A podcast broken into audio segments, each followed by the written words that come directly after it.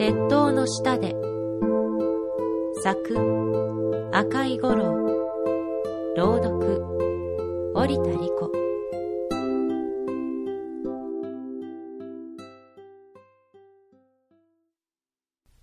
公園の近くには大きな川が流れていた。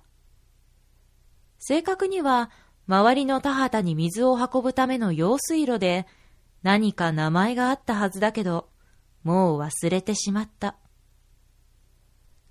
橋を越えると見渡す限りに田園が広がって、ずーっと向こうには隣町の神社の鳥居が小さく見えていた。年に一度お祭りがある時に連れて行ってもらえるのを楽しみにしていたものだ。水路の分岐している小さなため池では、近所の男の子たちがよくザリガニや船を取っていた。そのあたりは彼らのエリアで、私はあまり近づかないようにしていた。川に沿って流れとは逆の方へ20分ぐらい歩く。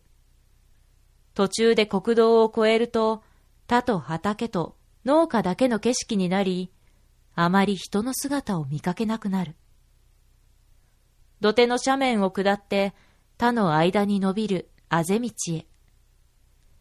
狭い道をまっすぐ行けば神社のある隣町までたどり着くのだけど、私はいつも途中で左へ曲がった。田に囲まれた中でそこだけ硬い地面になっているところがあった。砂利で埋め尽くされた敷地の中心には、大きな大きな鉄塔が立っていた。背の高い金網に周りを囲われ、高圧線注意と書かれた物々しい看板が下がっている。いかにも危険そうな雰囲気がするためか、子供たちもあまり近寄らない場所だった。だから、私はそこにいることができたのだ。鍵のかかった傾きかけの小屋が金網の外に立っていた。中には入れなかったけど、その後ろには雑草ばかりが勢いよく生えている場所があって、そこが私の隠れ家だった。背の高い草が生い茂る中へ入っていくと、あっという間に周りが見えなくなる。何も見えなくなるということは、誰にも見られていないということだ。それを知っていたから、とても安心できた。座り込んで鉄塔を見上げ、青い空を背景に三角がいくつも並ぶ複雑な構造に見とれていた。あるいは、空を横切る電線の行方を追って、その先にある山のことを思った。そこでの話し相手は、りくちゃんだった。ねえ、ほらほら、ここからだと電線が5本に見えるでしょ？音楽みたい。りくちゃん五線譜って知ってる？あのね、音符が並んでね、歌になるの。たくさんの音符が並ぶと、どんな歌も音符になるんだって。鼻歌だってそうだよ。ちょうどいい大きさの雲が来ないかな。そしたら、りくちゃんも音符がどんな風かわかるのにね。学校であったことや、私の考えていることを、りくちゃんはいつも聞いてくれた。他に、仲の良い友達はいなかった。ねえ、山奥に手が一本で足が一本の妖怪がいるんだって。ひでり神っていうの。りくちゃん知ってる？すごく速く走ることができるんだって。一本足なのにすごいでしょ？あのね、私、電線の上を走れたら便利だなーって思ってたんだ。ほら、あっちの山からこっちの山まであっという間でしょ？ね？谷も川も関係ないし、あんな遠くからでもこの鉄塔まで楽に来れるよ。日照り紙なら電線を走れるかな？でも、考えてみたら怖いね。すごい高い場所だから、きっと風もすごいよ。落っこっちゃったら大変だね。りくちゃんは決して喋らなかった。だけど、りくちゃんが言いたいことは何だってわかった。この前、ここから帰った時、お母さんに怒られちゃった。あのね、ほら、なんかチクチクするやつあるでしょ？あれがね、セーターの背中にたくさんついてたの。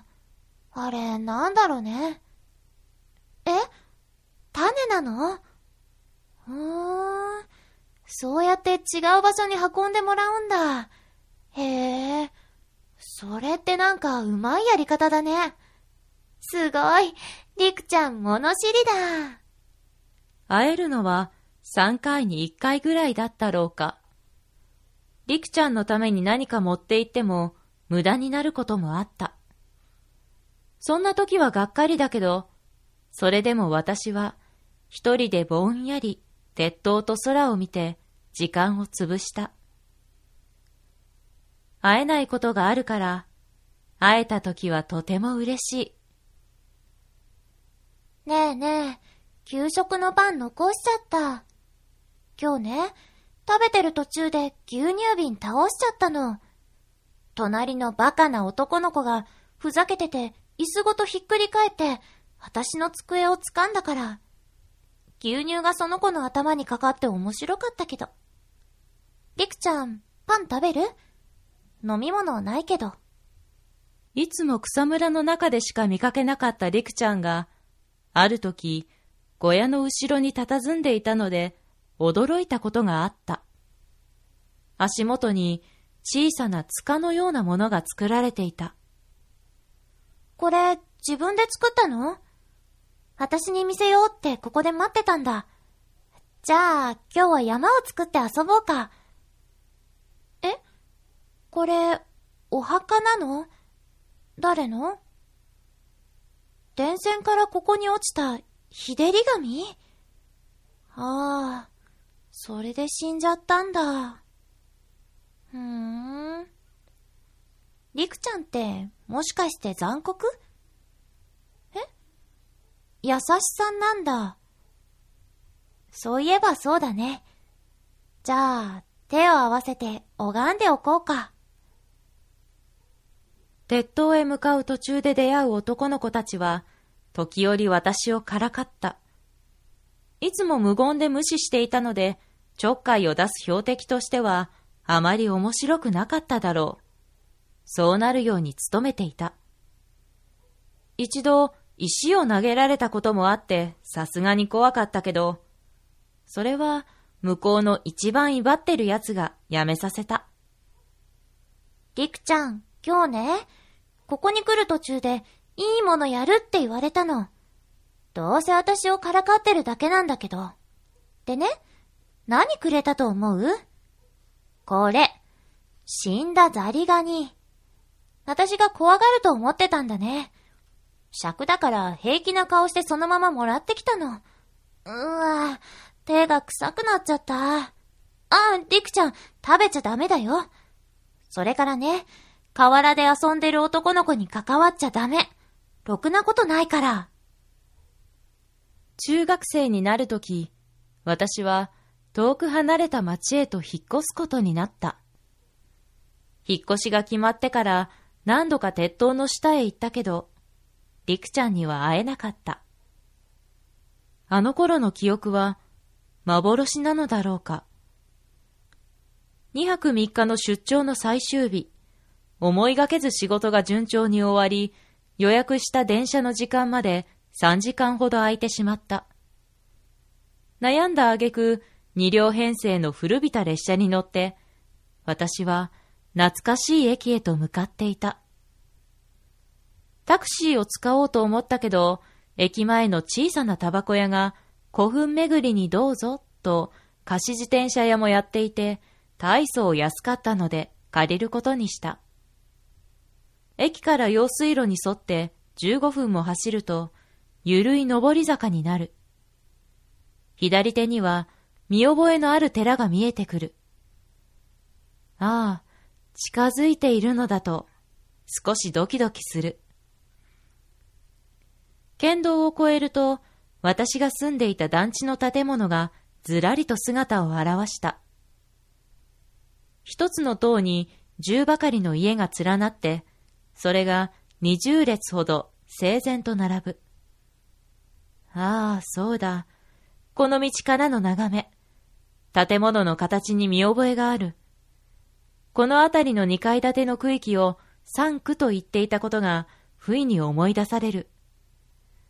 二区は平屋で、四区は四階建てだった。勝手に浮かび上がってくるいくつもの記憶。おぼろげな懐かしさに侵食されていく感覚。そっくり昔のままというわけではなかった。建物が古くなっているのは予想の範囲内だけど、久々に見る家々は、記憶の中にあるものよりずっと小さく見えた。家の庭や玄関の肌色の扉、塔の間の細い道、川沿いのフェンス。これが私のいた世界だった。昔住んでいた家の場所も思い出したけど、そのまま自転車を漕ぎ続けた。用水路は変わらずそこにあったし、田園も残ってはいた。だけど、やっぱり橋も川幅も小さく感じられた。かつて他の周りは空き地ばかりだったけど、今では所狭しと家が並んでいた。隣町の神社はもう見えない。さらに自転車を走らせる。農家が点在していたのどかな風景は当たり前のようになくなっていた。ただ、私が目指す場所ははっきりとしていた。記憶と同じ青空の下に、あの鉄塔が、そのまま大きくそびえていた。川を渡る、細い橋、舗装された道に自転車を止める。あぜ道は中途半端に整備されていた。借り入れの終わった田に人の姿はなかった。あの場所がまだ残っているのが遠くからでも見えた。砂利の敷き詰められた一角、鍵のかかった小屋。裏では黄金色のすすきが生い茂っていた。いや、子供の頃はずっとすすきだと思っていたが、今はおぎだとわかる。あの頃とは違うのだ。この場所だけは、まるで変わっていないように見えた。密集するおぎをかき分けて中へ。遠くなる風景。何も見えなくなる。それは、誰にも見られていないということ。世界の音が消える。空だけを見るための場所。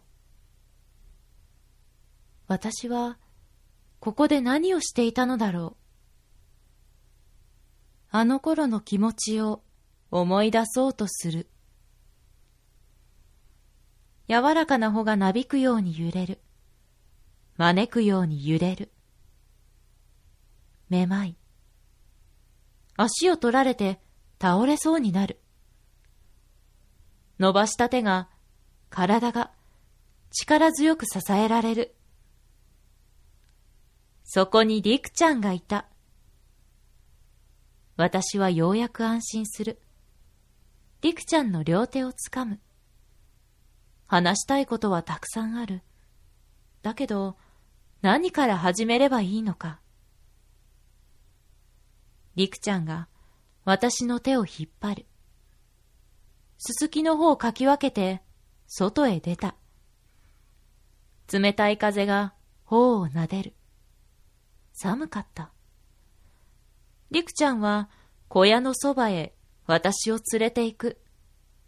そして地面を刺した。土が盛られていた。お墓だ。頭上を見る。空へ向かう鉄塔の複雑に絡み合った鉄骨の影に日照り紙を探す。今度は誰のお墓なのだろうか。私は、りくちゃんを見た。りくちゃんは、大きな指で自分の顔を指して、次に私の顔を指し、最後にお墓を指した。りくちゃんの言いたいことがわからなくて困った。りくちゃんはそんな私を見て少し笑ったようだった。りくちゃんの一つしかない目から涙が落ちた。お墓の上に吸い込まれていく。私は瞬きを繰り返して、また鉄塔を見上げる。遥か遠くの山まで続く電線。どこかに雲がないだろうか。音符になるような。遠くなる風景。世界の音。私は何をしているのだろう。視線を戻すと、りくちゃんはいなくなっていた。ぼんやりと歩いていた。私の止めた自転車が遠くに見える。見慣れない景色の中に。足を止める。いつの間にか、あぜ道じゃなくなってる。今振り返ったら、そこには、揺れる荻も小屋も鉄塔もなくて、ただの家並みがあるだけなのかもしれない。きっとあれは、私とりくちゃんの墓だ。出会って心を通わせることができた、あの頃の私たち。やっぱり、ここへ来てよかった。さよなら、りくちゃん。面白かったね。自転車を漕ぎ始める。予約した列車の時間を気にしながら。ペダルが重かった。風が目に染みた。あの頃、一人でずっと空を見上げていても、寂しくなかった。今はもう、そうじゃないけど。